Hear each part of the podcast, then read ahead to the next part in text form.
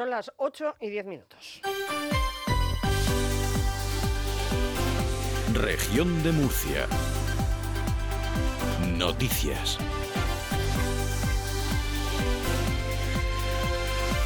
Con Teresa Blanco.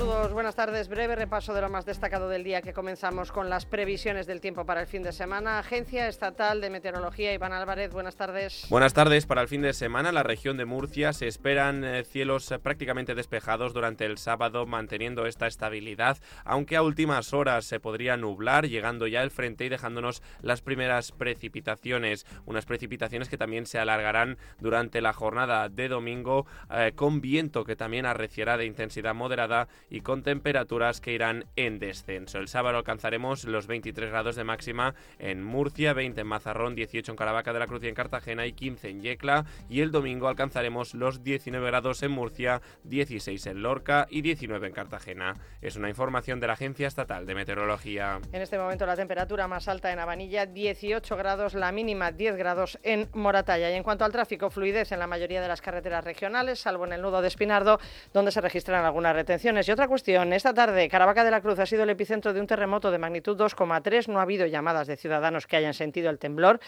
que no ha causado ningún daño material.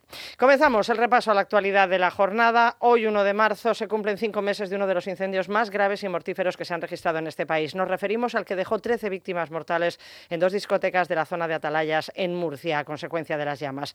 Ese día, les eh, podemos contar en este día que dos de las familias de los fallecidos van a presentar a principios de semana en el juzgado que lleva el caso una querella criminal contra los concejales de urbanismo del ayuntamiento, el actual Antonio Navarro y el anterior Andrés Guerrero y contra tres funcionarios municipales. El abogado José Manuel Muñoz sostiene que detrás de lo ocurrido había una trama de la administración local que fue la que permitió que la discoteca Teatre estuviera abierta al público a pesar de no tener los permisos necesarios. Si esta discoteca ha estado funcionando de forma irregular durante tantos años es porque ha habido una trama, ¿eh? una trama de determinados funcionarios que han ido cambiando, también hay que decirlo, porque esto ha durado muchos años.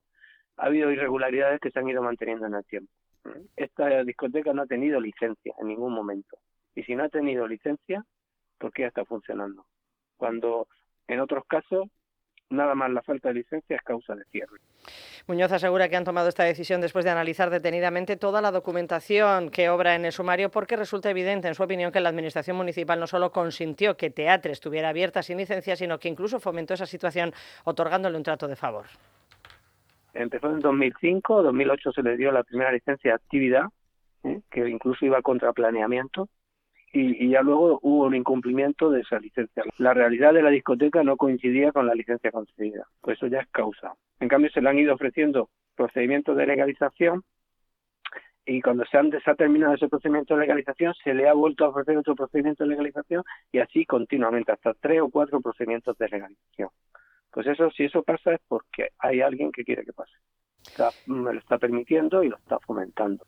Además, hoy ha continuado la fase testifical de la instrucción por este incendio que va llegando a su fin. Esta mañana pasaban por los juzgados los últimos siete testigos que, al igual que otros que ya declararon anteriormente, han puesto de relieve la rapidez con la que se propagó el fuego, que pocos minutos estaban colapsadas las salas por un humo negro, tóxico y irrespirable. También han ratificado que nadie avisó a los que ocupaban los palcos de los que estaba sucediendo dentro de ese local. Richard Uribe es percusionista y esa misma noche había actuado en la discoteca Fonda Milagros. Contaba su experiencia aquel fatídico día. Que ese humo venía para acá, azul y negro. Que, que eso fue como cuando tú vas al, al, al mar y ves una ola que viene así para arriba de ti. Eso fue en dos, tres minutos, fue algo demasiado. Entonces no le dio tiempo a uno a nada. Uno no hubo tiempo. Porque se fue la luz en el mismo momento también. Eso fue, se fue la luz. Bah, y todo, dijo, yo, oh, pues vamos, y no le dio tiempo. Yo me quedé sin respiración y duré el día siguiente en el hospital. No me dio tiempo a hacer más nada. Uribe no pudo llegar a todos los palcos en los que aún quedaban clientes como Valeria Ceballos, que junto con otras seis personas consiguieron abandonar el local, pero con mucha dificultad. Ella logró salir, pero no consiguieron hacerlo las 13 personas que se encontraban en el palco que estaba junto al suyo. Yo cuando salí estaba ya a la puerta, no había nadie, en la parte de abajo y después me enteré que sí hubo una persona que dijo que no cerraran la puerta. Eso fue muy duro a la hora de enterarme, que iban a cerrar la puerta con gente dentro. Gracias a esa persona que gritó, volvieron a entrar y pudimos salir, que estaba la puerta abierta. Se lo adelantábamos ayer, pero ya contamos con más datos. Nos referimos a la muerte de un trabajador nicaragüense por posible inhalación de monóxido de carbono en la infravivienda en la que residía junto a su esposa, que logró sobrevivir. Los hechos ocurrieron en febrero en una finca ubicada entre el Campillo y la Torrecilla, en Lorca. La pareja, que llevaba tres meses en España, había sido contratada para restaurar una casa en ruinas y construir unos corrales. A cambio recibían un salario y ocupaban esa infravivienda que no contaba con las mínimas condiciones de habitabilidad, sin agua, sin luz, el techo casi derruido y rodeados de animales vivos y muertos. Explicaba a Lilian Miranda, la viuda, que el 9 de febrero en el habitáculo en el que vivía pusieron en marcha un grupo electrógeno para encender un foco y recargar el móvil.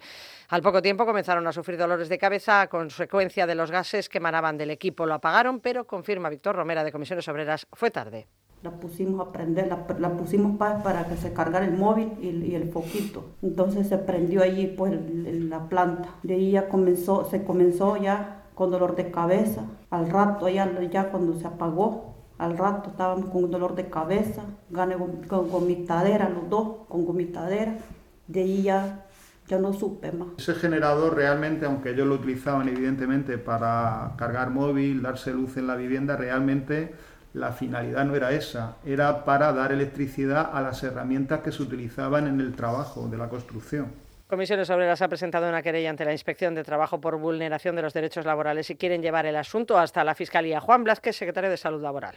La muerte de esta persona no debe quedarse en un hecho anecdótico y nosotros como sociedad consideramos desde Comisiones Obreras que tiene que haber una reparación más allá. La muerte de esta persona tiene que significar por lo menos que sus hijos y su mujer tengan una vida digna. Pase por donde tenga que pasar, por legalizar su situación y por tener un trabajo honesto y recuperar o reunificar esta familia. Como mínimo es lo que tenemos que ser. Entre 2021 y 2022 las infracciones por permisos de trabajo aumentaron un 25%. Solo en ese último ejercicio se levantaron 845 actas que derivaron en 516 infracciones y multas totales por valor de 5 millones de euros. Es una estadística que pone cifras a un fenómeno, el de la precariedad laboral, muy generalizada sobre todo en el sector agroalimentario en la región. El secretario de Empleo de Comisiones Obreras, Víctor Romera, lamenta que sus oficinas comarcales cada vez detectan más vulneraciones de los derechos de los más necesitados. Situaciones de estas nos vienen todos los días de impago de salarios, eh, de despido arbitrario y básicamente tenemos una situación de especial precariedad laboral con aquellas personas que no tienen contrato, que no tienen alta en social y que básicamente tienen que aceptar lo que se les pone sobre la mesa porque si no nunca van a tener la posibilidad de poder regularizar su situación. La propuesta de Vox para modificar la ley del Mar Menor, 28 páginas que desde ayer están en manos del Gobierno regional, no elimina restricciones para el sector primario o cualquier otro elemento que pueda interpretarse como desprotección. Es lo que asegura el portavoz parlamentario de esa formación, Rubén Martínez Alpañez, que está confiado en que el PP hará sus aportaciones y firmará el texto. Pues estamos eh, esperando a que el Partido Popular nos haga sus aportaciones. Ahí consideramos que pues, pues, forma parte de esa lealtad a que hemos de tener en un acuerdo de gobierno, porque nuestro deseo es que eh, esto sea un proyecto de modificación de ley que se impulse de forma conjunta entre el Partido Popular y, y, Vox, en este caso el grupo parlamentario que yo represento. El vicepresidente de la comunidad, José Ángel Antelo, considera que los grupos parlamentarios lo tendrán muy difícil para explicar un voto en contra. Destaca como elemento novedoso la vigilancia sobre los municipios ribereños y el vertido de aguas residuales. Aquí hay miles de viviendas que a día de hoy no tienen saneamiento, hay que solucionar ese problema y, y aquellos ayuntamientos que no se pongan a hacer lo importante, tienen que hacer una auditoría y se verán reflejados con el espejo y, por supuesto, se les pondrán sanciones. Primera reacción del presidente Fernando López Miras, que ayer, cuando Antelo entregó el documento a los miembros del Consejo de Gobierno, no estaba presente, se encontraba en un acto empresarial en Madrid. Eh, esto es una iniciativa parlamentaria de Vox, por lo tanto es su iniciativa.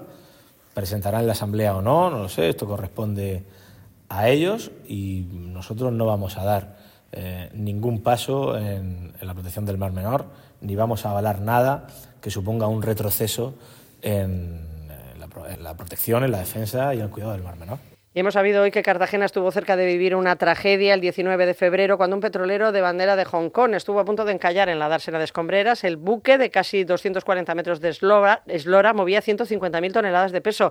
Se acercó a puerto a una velocidad excesiva. Solo la intervención a última hora del práctico del puerto, que subió a bordo y asumió el control de la nave, impidió el desastre. Este es Óscar Villar. Inmediatamente cumpliendo con mis funciones llamé al capitán, ¿no? Lo llamé en mi despacho, lo entrevisté. Era un georgiano, nacido en 84, no tenía 40 años Acababa de tomar el mando hace un mes, también en Cartagena, en el viaje anterior, viaje redondo a México, cargar y vuelta, y el hombre pues me dijo que era su culpa. Yo le pregunté, pero, pero bueno, usted se entiende bien con esa tripulación. Sí, sí, me entiendo perfectamente con la tripulación, el fallo sea mío, no tengo nada que agregar. Oiga, le voy a tener que sancionar, no, no tengo nada que agregar. La fianza que han pagado ya han sido 400.000 euros.